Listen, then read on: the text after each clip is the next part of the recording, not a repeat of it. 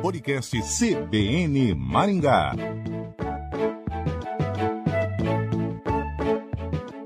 Está começando o podcast CBN Maringá. Pra você ter ideia, o Parque de Exposições ele não tinha muro, era cerca de, de arame farpado, era toda esburacada essa cerca. Nesta edição, vamos voltar no tempo e relembrar ou conhecer a história da Expoingá. Como surgiu a Feira Exposição Agropecuária e Industrial de Maringá tem muita informação curiosa. Você sabia que antes da Expoingá havia a Expofemar, e antes disso, as feiras eram bem precárias. O parque de exposições, por exemplo, nem muro tinha, era uma cerca de arame farpado. E quando as autoridades decidiram realizar um evento maior e mais bem organizado, os caminhoneiros ajudaram a divulgar, espalhando cartazes no caminho da viagem. O nosso convidado neste episódio é o jornalista Rogério Reco, que fez muita pesquisa sobre a história da Expoingá e da sociedade rural de Maringá. Rogério, para começar, como teve início a Expoingá? Conta essa história para gente. Bom, a Expoingá tem uma história bem interessante, viu, Luciana? Ela começou em 1972, né? É, com as, as duas primeiras edições se chamavam Expofemar, né? É, e ela era realizada antes disso, ah, assim, uma feira muito pequena, né? Não era uma feira é, importante quando se decidiu fazer uma de porte é, que se viu em 72.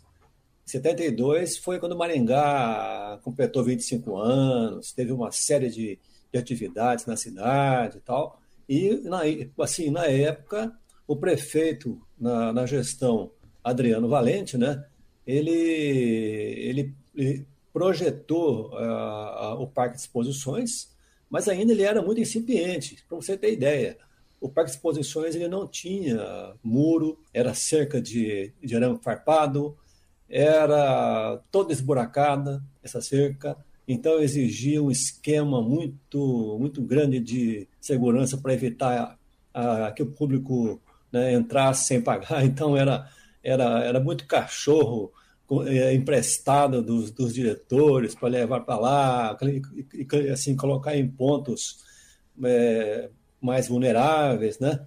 E o parque ele era extremamente desprovido, não tinha pavimentação, é, tinha, eram poucas construções, a arena ela era um buraco escavado na, na no meio da, do parque, né? É, ainda muito precário. Então, você imagina quando chovia, era, era uma situação quase que inadministrável. E ao mesmo assim também, quando é, fazia um sol muito intenso, era uma poeira muito grande, porque não tinha calçamento. É, então, você vê, era um parque em que a população, a população que morava ali, próximo ali do, do, do Guaiapoca, região ali, passava por dentro do parque, né? Para vir para a cidade. Então, quando, quando se realizava a exposição ali, é, virava um transtorno, porque as pessoas tinham que desviar, passar para um outro lugar, sabe? Então, essas histórias são bem interessantes. É, agora, o que, o que vale a pena lembrar é, também, nesse contexto aí, é que para fazer essa feira funcionar em 72, ah, ah, assim, exigiu, ela exigiu um esforço muito grande é, da, da sociedade rural, né, que foi fundada em 79, na, na gestão, no período, o primeiro presidente é, foi o senhor Joaquim Romero Fontes, e, e, e a, a grande, o grande trunfo dele nessa época foi ele ter podido contar com o frigorífico central, na época, o frigorífico estava, estava no auge, muito grande frigorífico, e esse frigorífico ele colaborou com muita coisa, foi fundamental. Sem o frigorífico central, eu acho que teria sido impossível fazer uma feira desse, é, do tamanho que foi e com o sucesso que ela teve. Por quê? Porque a, a, não havia experiência em fazer uma feira dessa em Maringá. Não havia gente com conhecimento, com, com, com bagagem para fazer isso. Então, o frigorífico ele, ele tinha fazendas de búfalos na região noroeste do Paraná, e esses, esses animais eles foram trazidos para fazer um preenchimento ali né, na, na, nos currais e tal. Sendo que até mesmo nos currais foram construídos é, pelo frigorífico, utilizando madeiras é, extraídas das suas fazendas. Muita peroba, é, muita coisa, então veio dessas fazendas do Central.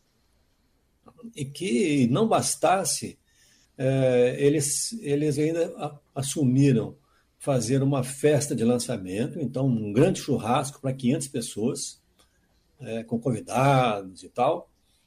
Eles, eles tinham um avião próprio, né? então eles usavam esse avião para buscar autoridades, buscar artistas em São Paulo e outros lugares aí. É, e também a, o frigorífico tinha uma frota muito grande de caminhões, caminhões né, de, de, de que ia assim, buscar animais né, é, em dezenas e dezenas de municípios da região. Então aconteceu o quê? Ah, frigorífico mandou fazer os cartazes dessa primeira feira, né? que era a primeira Expo Femar, é, e os motoristas dos caminhões recebiam uma quantidade de cartazes e iam espalhando esses cartazes pelos lugares onde eles iam passando. Então, assim, é, foi um trabalho de formiguinha muito grande. Né? Os caminhões viajavam ali pelo norte do Paraná, é, noroeste, Mato Grosso, interior de São Paulo, enfim, e até Goiás. É, e isso eles iam, onde eles viam uma comunidade rural, eles paravam, fixavam cartaz, aquelas cidadezinhas todas ali, as vendas de beira de estrada, e como resultado, o, a feira ela chamou muita atenção e despertou muito interesse de fazendeiros de outros, outros municípios para virem para Maringá. E também foi um, um imenso sucesso de público em 72, a, a feira atingiu um. Eu não tenho esse número ainda, não tenho esse número é, definido assim, né?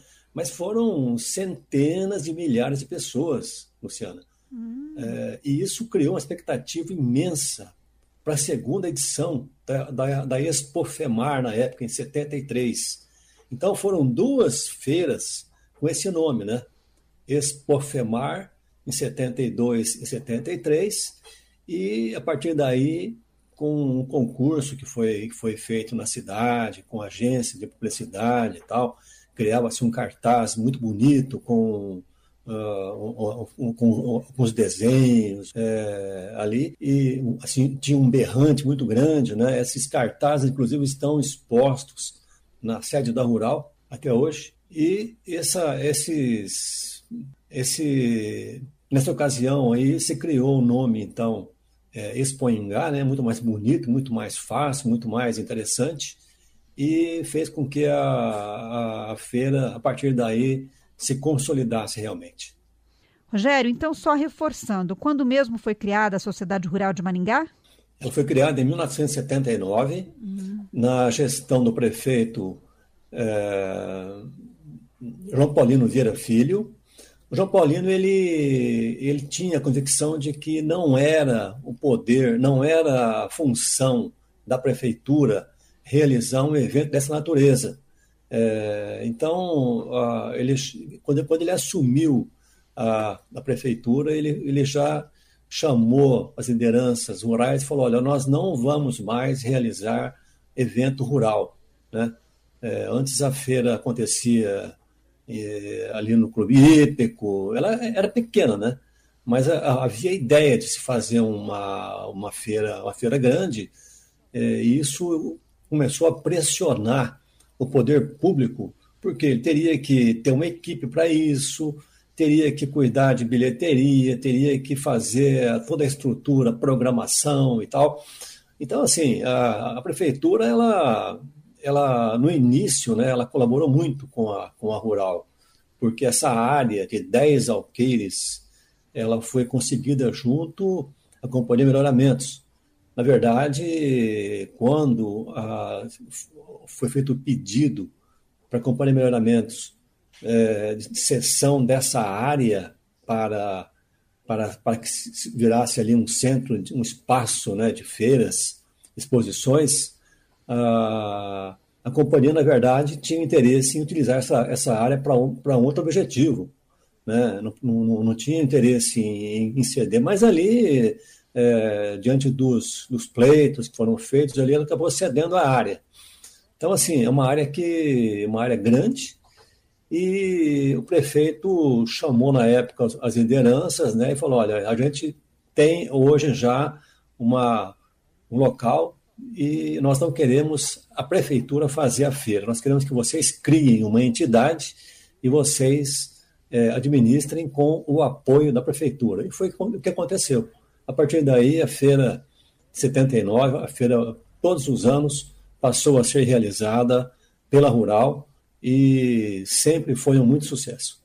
Então quer dizer que desde o início o público sempre foi grande, né? É, desde 72 que ela ganhou esse formato realmente de uma feira, uma feira de, de, um, de, um, de um caráter né, nacional. Antes era uma feira pequena, era uma feira muito resumida, é, muito assim, é, é, diminuta, não, não, era uma feira tão importante, né? Então, assim, a, a ideia foi de colocar Maringá na, no calendário dos grandes, dos grandes eventos agropecuários nacionais. Né? E isso aconteceu em 72. Com, com isso, a, Maringá entrou realmente em grande estilo, né? pelo que eu já falei, esse envolvimento todo que criou na, na, na, na cidade. A Maringá é, já era uma cidade que, seu, em seus 25 anos, já tinha uma importância econômica e regional muito grande, né? já era a terceira cidade do Paraná, é, um centro agrícola aí muito forte, na época ainda era café, não havia tanta soja assim, mas Maringá era, uma, de, uma, era, era de uma riqueza é, agrícola e, e, com café e com algodão principalmente, né? E a região noroeste tinha muita pecuária, muita pecuária mesmo. Isso tudo convergiu para que a cidade, é, quando, quando pensou em realizar um evento dessa natureza, é, conseguisse somar ali né, os interesses dessas, dessa cidade, dessas comunidades ali, e convergiu tudo para a primeira edição da Expofemar. E durante essa história, a Sociedade Rural de Maringá recebeu convidados como presidentes, autoridades, é, ministros, celebridades? É, eu mesmo, quando eu assessorei a Rural, uma época, é, acompanhei o, o então vice-presidente Michel Temer, né? É, mas, assim, em outras ocasiões, a feira foi visitada por, por ministros, então nem se fala, né? É, e, a, e, a, feira sempre foi, assim, Luciana, uma, uma referência, né, pra, em termos de autoridades, tal. Eu me lembro que o ministro Reinaldo Stefanes esteve uma vez em Maringá, numa, numa edição da Expo Ingá, que eu estava lá, e na época ele visitando o stand da Cocamar, ele ficou sabendo o que é esse negócio de integração lavoura-pecuária que vocês tanto falam aí, né? Que a Cocamar ela foi pioneira, tal, nisso. E conhecendo essa, esse sistema de integração lavoura-pecuária no stand da Cocamar, foi criado ali o sistema de agricultura ABC, agricultura de baixo carbono, que hoje está consolidado aí como uma das, uma das atividades é, rurais aí mais sustentáveis do planeta, né? É, e surgiu, nasceu dentro de uma espanha. Rogério, e o pavilhão da indústria e do comércio? Como foi a história desse espaço especial dentro da Espanha? Olha, a feira, ela, quando ela nasceu, ela nasceu não apenas com o, o contexto é, agropecuário.